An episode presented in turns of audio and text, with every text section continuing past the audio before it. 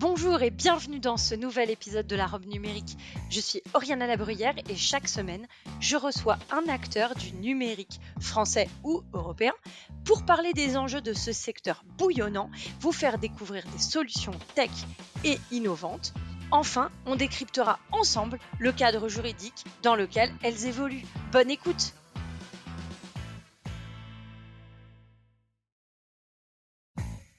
Bonjour à tous et bienvenue dans la robe numérique. Je suis Oriana Labruyère et chaque semaine, avec mon invité, nous vous présentons une solution technologique répondant aux enjeux juridiques modernes.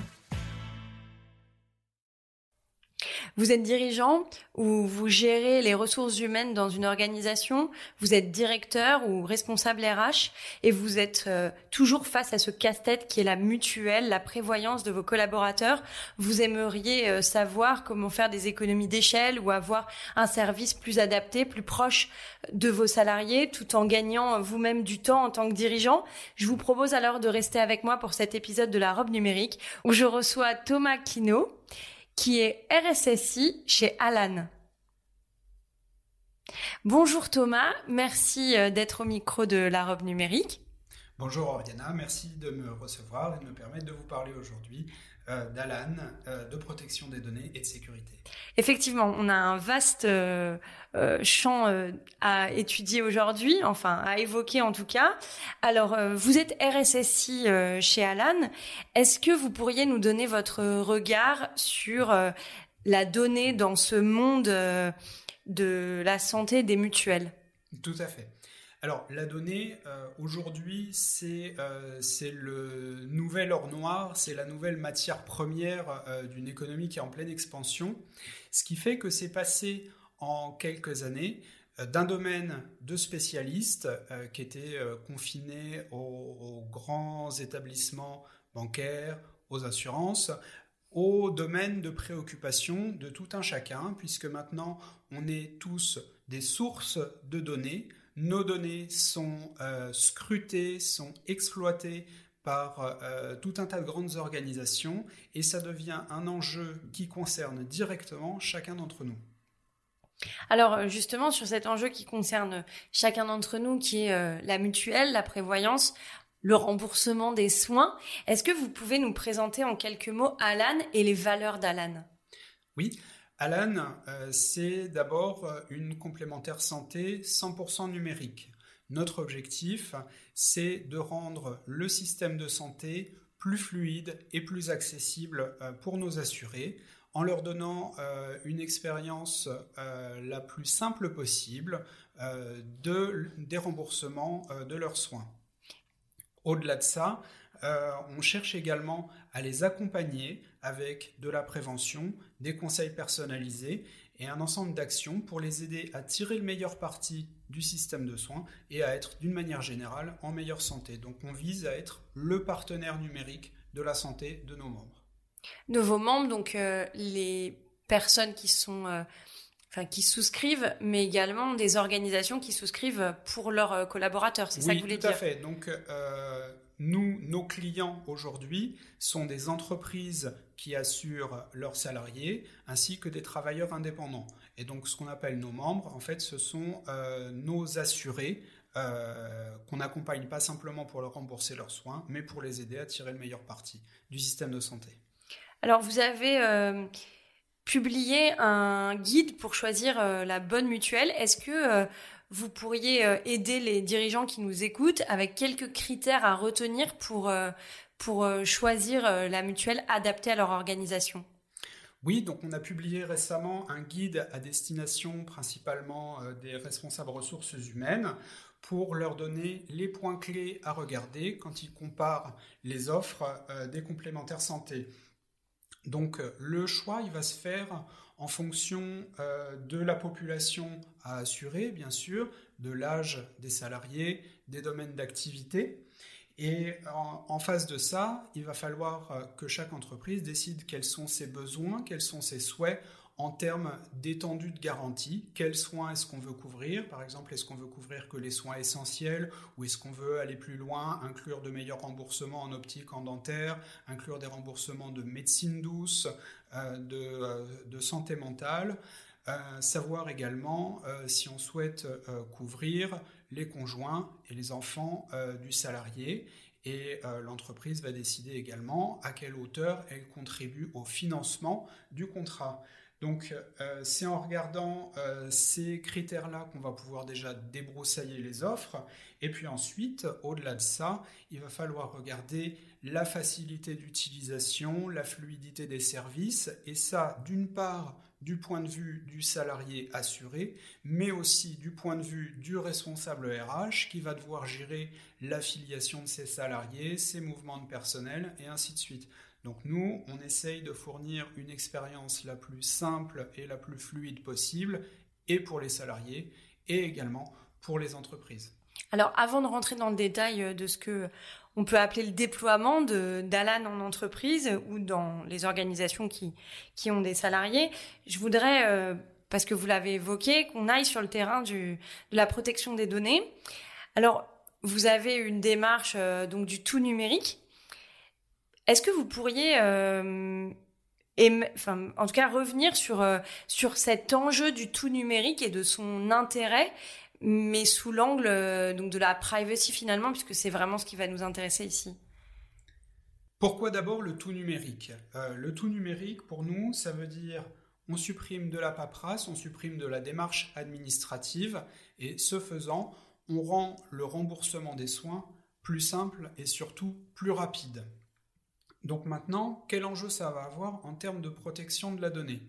Ça veut dire que la donnée, elle va, euh, elle va être euh, numérisée, elle va être euh, transportée sur les réseaux, puis elle va être stockée dans, dans nos systèmes informatiques. Donc les, les enjeux, ça va être qu'il nous appartient en tant que dépositaire de cette donnée-là, qui, est, qui concerne la santé de nos assurés, donc qui touchent vraiment euh, au domaine le plus intime de, euh, de leur vie privée, euh, on va avoir l'impératif d'acquérir et de mériter la confiance de nos assurés. pour nous, c'est la valeur cardinale et ça suppose qu'on défende la confidentialité et l'intégrité de cette donnée de santé de façon extrêmement scrupuleuse. Alors, vous parlez de, de la confiance comme point cardinal. Aujourd'hui, vous êtes euh, hébergé euh, chez Amazon. Est-ce que vous pouvez revenir sur ce choix et euh, sur la manière dont vous avez structuré votre relation avec Amazon, puisque aujourd'hui il y a beaucoup de débats sur le cloud et sur les, les, lois extraterritoriales? Oui, on parle beaucoup de souveraineté numérique aujourd'hui. Et ça nous a amené, il y a quelques mois déjà, à publier un article de blog pour expliquer notre démarche quand on a retenu Amazon euh, pour euh, héberger les données de nos assurés. Il faut savoir d'abord que euh, nous, on construit notre application en assemblant des briques technologiques.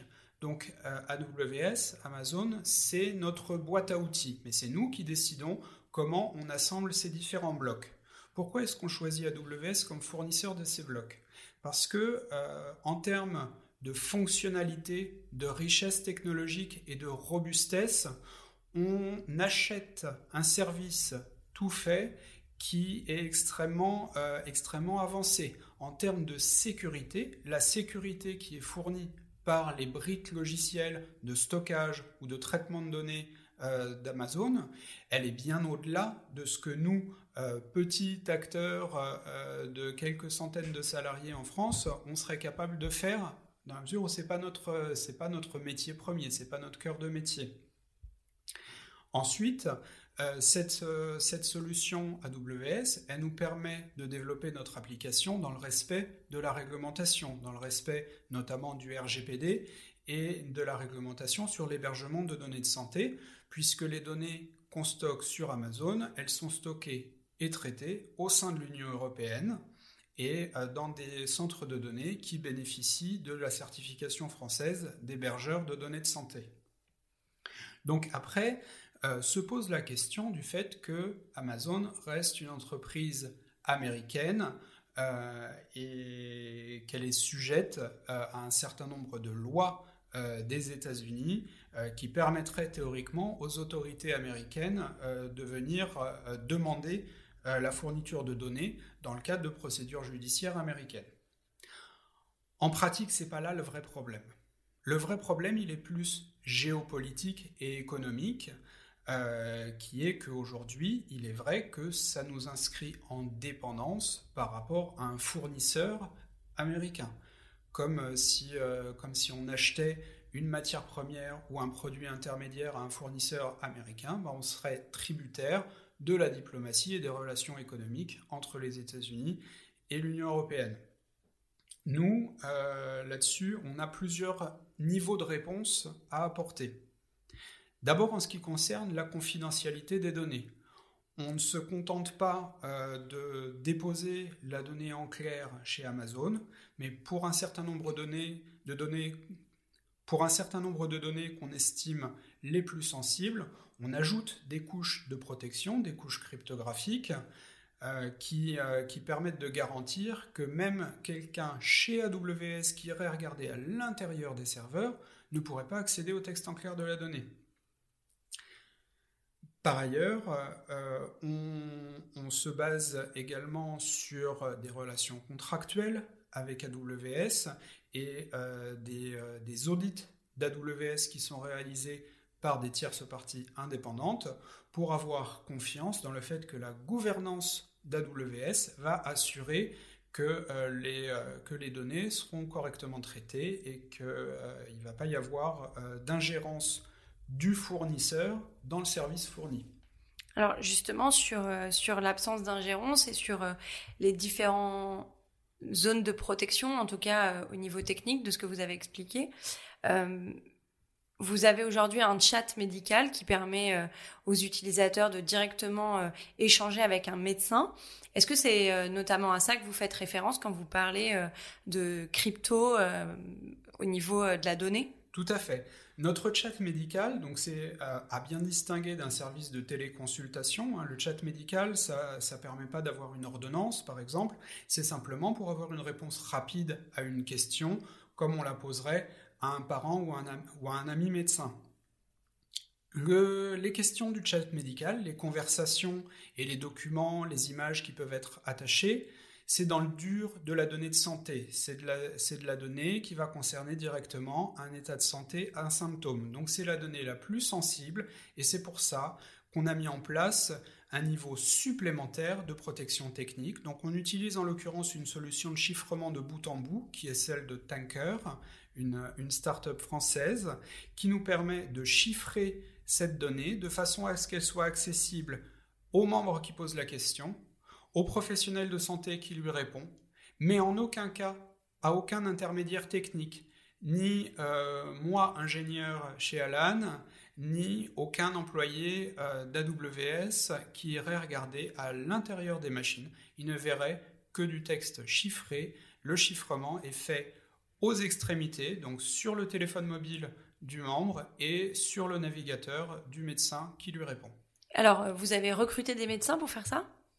Oui, on a un médecin qui travaille avec nous, euh, qui est salarié en CDI, et on a plusieurs autres médecins qui participent au service et qui répondent euh, aux assurés, qui sont en contrat de freelance avec nous.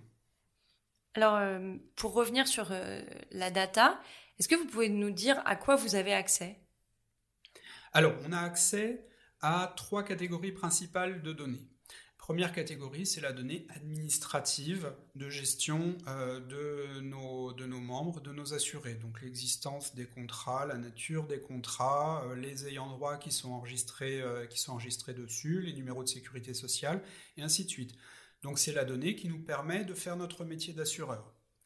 La deuxième catégorie de données, c'est une autre catégorie assurantielle là encore, ce sont les actes de soins qu'on est amené à rembourser, qu'on reçoit soit par télétransmission de la sécurité sociale ou dans notre prestataire de tiers payant, soit directement depuis les assurés qui nous envoient leurs factures à rembourser.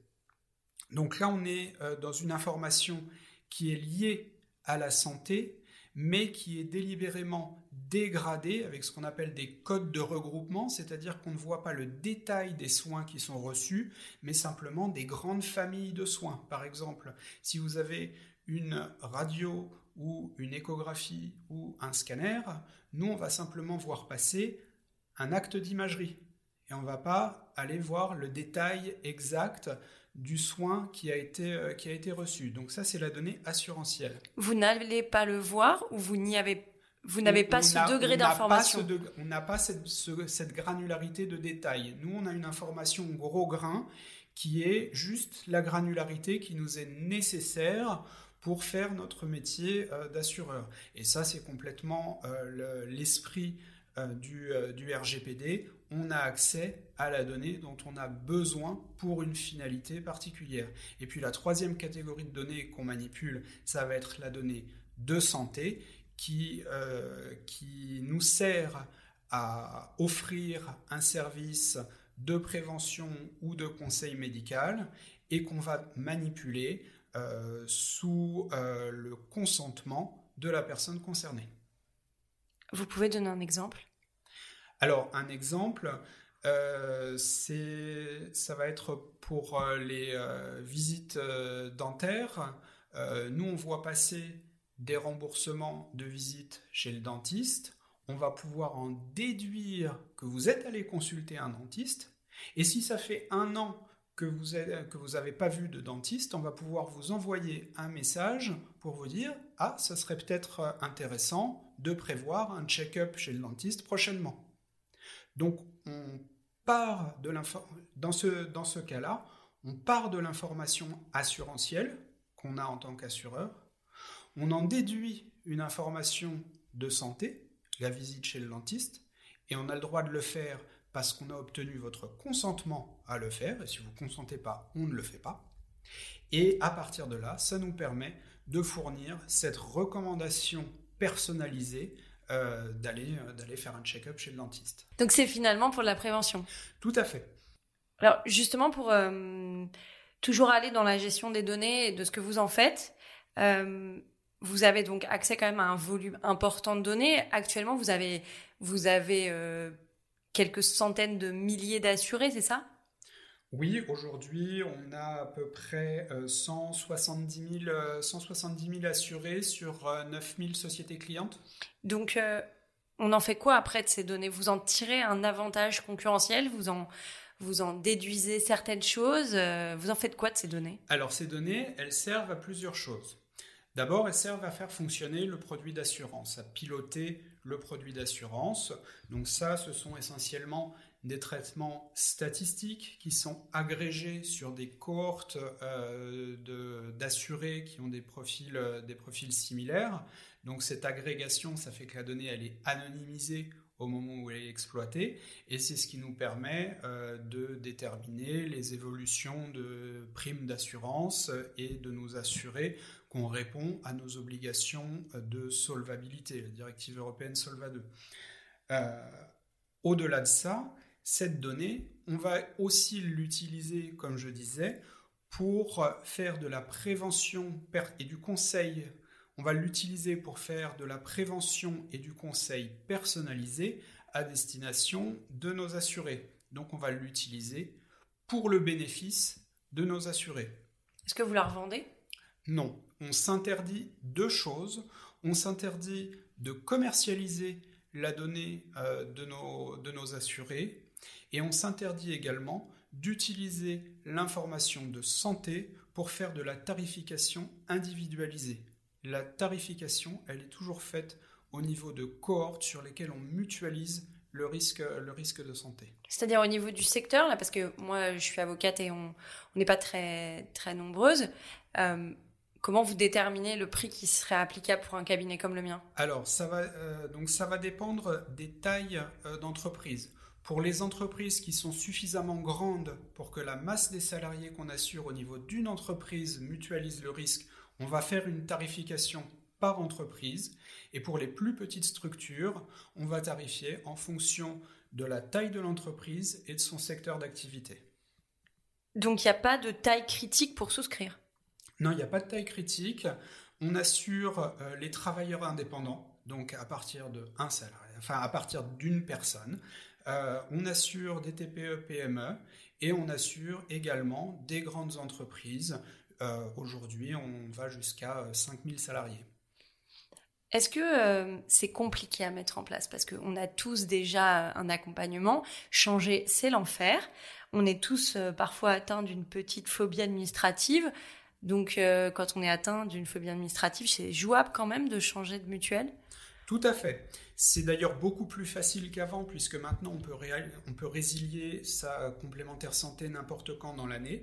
Donc une entreprise qui souhaite affilier ses salariés chez Alan, ça va se faire sur notre site internet en 5 minutes et en quelques clics. Nous, on va s'occuper de tout, y compris de la résiliation vis-à-vis de l'assureur précédent. Et ensuite, pour affilier les salariés, c'est très simple. Il suffit d'entrer l'adresse email de chaque salarié qu'on veut inviter et il va recevoir un lien pour faire son inscription en ligne euh, directement. Donc euh, pour, euh, pour le responsable RH comme pour le salarié, c'est vraiment très simple et très rapide. Est-ce que c'est intéressant pour le directeur administratif et financier? Est-ce que ça a un intérêt financier de changer d'un institutionnel chez qui les grands groupes sont ou même les plus petits vers Alan? Alors, euh, pour une entreprise qui aurait une fonction DAF autonome, ça va être une entreprise déjà d'une certaine taille, donc euh, à qui on va pouvoir euh, proposer deux choses. D'abord, comme ça va être une suffisamment grande entreprise, on va pouvoir lui proposer une tarification très adaptée à sa population et aux détails de ses besoins. On peut personnaliser euh, les offres de couverture en fonction des besoins et des désirs spécifiques d'une entreprise. Ensuite, euh, pour, euh, pour, les, pour les grandes entreprises, on donne des moyens d'automatiser la gestion des affiliations de salariés, donc avec des intégrations avec Payfit. Hein, une entreprise qui a ses salariés chez Payfit, bah, on va pouvoir récupérer directement l'information d'affiliation, donc zéro travail supplémentaire pour les RH. On a également euh, une API euh, pour les entreprises qui souhaitent développer leur propre intégration avec notre, euh, système.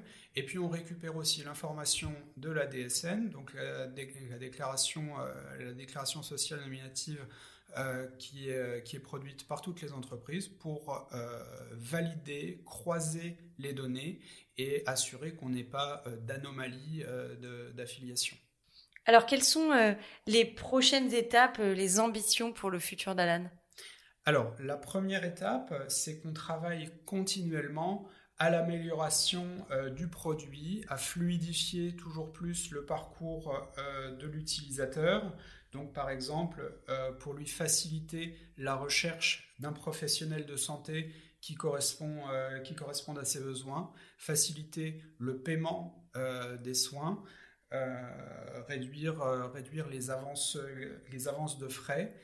En termes de prévention, on, essaye également de développer de l'outillage, en particulier dans le terme du bien-être et de la santé mentale. Euh, et enfin, on se développe à l'international. Donc en 2020, on a ouvert nos services d'assurance santé en Belgique et en Espagne. Donc c'est un développement qui est encore en cours et puis on réfléchit à nos prochaines, euh, destinations européennes. Alors euh, voici mes deux dernières questions pour le podcast d'aujourd'hui. J'ai traditionnellement euh, deux questions. À quoi as-tu envie de dire non aujourd'hui et oui aujourd'hui? Alors à quoi est-ce qu'on a envie de dire non? Très clairement, on a envie de dire non à la commercialisation de la donnée de santé. Pour nous, la donnée de nos membres, elle appartient à nos membres. Notre objectif, c'est de mettre le numérique et euh, la donnée au service de, euh, de, nos membres, de nos assurés, et pas de l'exploiter euh, pour faire du business dessus. Donc très clairement, ça c'est une ligne rouge qui fait partie de nos valeurs fondamentales. Et à quoi tu as envie de dire oui? Alors, on, cherche vraiment à mettre euh, l'écosystème health tech euh, au service des gens, au service euh, des patients et au service, au service des gens qui vont bien également pour qu'ils continuent d'aller bien. Et pour nous, le prochain enjeu à, à, traiter, c'est de faire en sorte que, ce numérique au service des utilisateurs, il ne laisse pas de côté toute une population qui est du mauvais côté de la fracture numérique. Donc notre, euh, enjeu, ça va être euh, d'aller apporter euh, cette plus-value de la health tech à l'ensemble de la population, et y compris aux gens qui n'ont pas d'email, qui n'ont pas de téléphone portable, qui ne sont pas connectés. Ok, merci beaucoup pour toutes tes réponses et merci encore d'être venu au micro de la robe numérique. Merci Oriana et à très bientôt. À bientôt.